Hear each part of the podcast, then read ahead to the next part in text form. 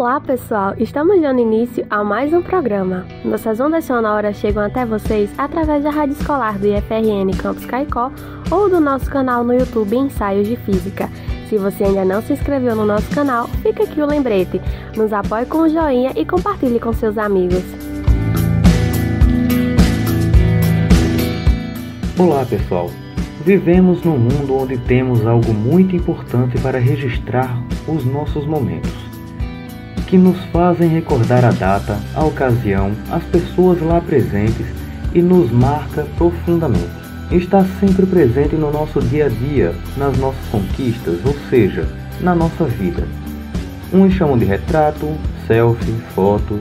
Isso mesmo, fotografia é o nosso assunto de hoje. Lá em 1826 surgiu a primeira fotografia tirada por Joseph Nicéphore Niepce. Esse tipo de fotografia precisava ficar exposta durante até 8 horas de luz solar para poder ser revelada.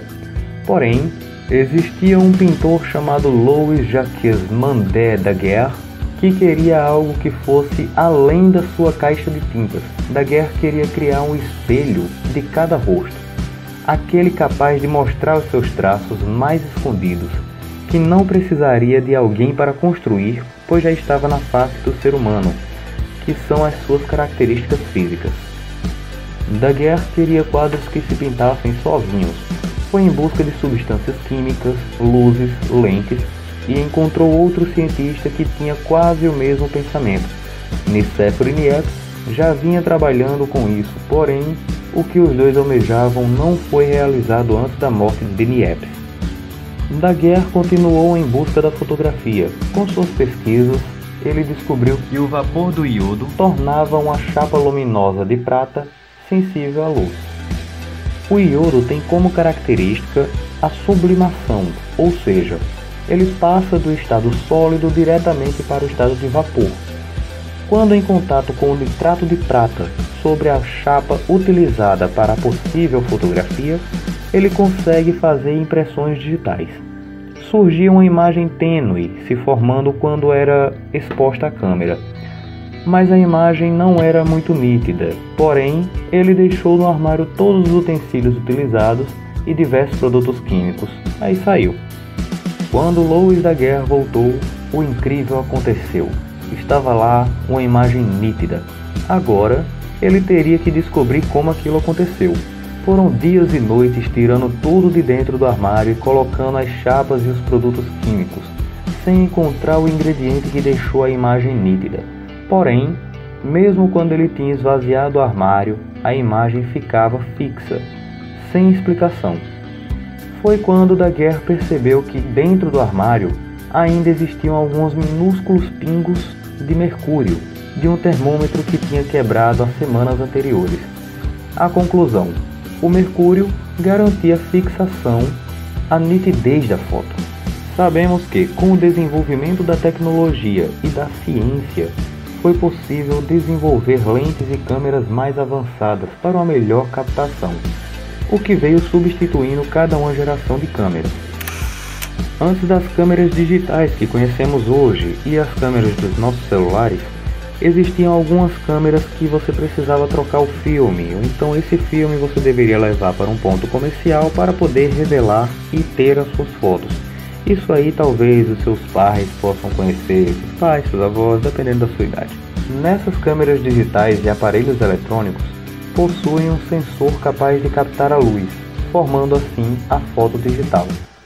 Para entender como uma foto é feita nas máquinas digitais e também nas analógicas, devemos compreender alguns princípios físicos de óptica. Existem fontes de luz primária, que é o tipo de fonte que emite luz, ou seja, não dependem de nenhum outro elemento para se iluminar.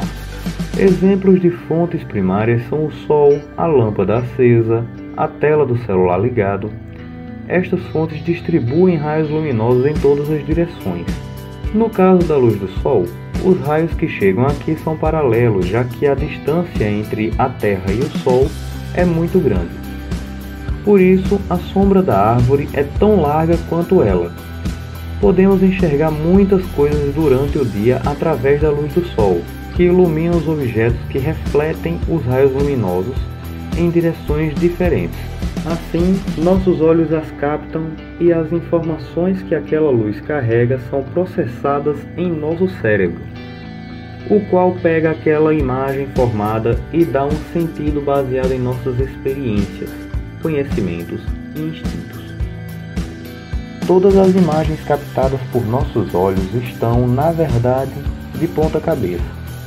Se você supor que a luz se move em linha reta, vai perceber que a luz que entra no nosso olho e bate na parte de baixo da retina deve ter vindo de cima, enquanto a luz que bate na parte de cima da retina deve ter vindo da parte de baixo quando entrou no nosso olho.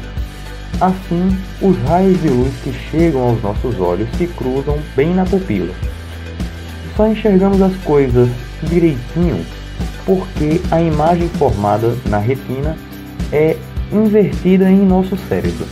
Existe um dispositivo que usa o mesmo princípio, a câmara escura. Trata-se de uma caixa fechada e completamente opaca. Se você ficar dentro, então não vai conseguir enxergar nada.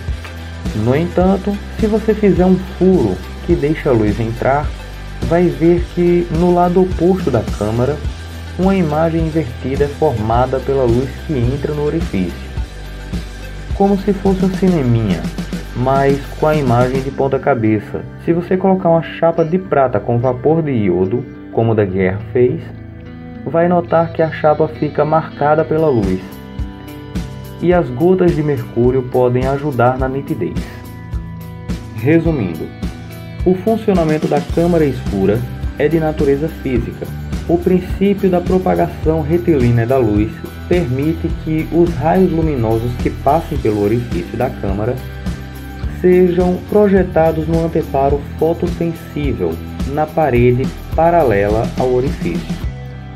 Esta projeção produz uma imagem invertida no, do objeto e quanto menor o orifício, mais nítida é a imagem formada, pois a incidência de raios luminosos vindo de outras direções é bem menor.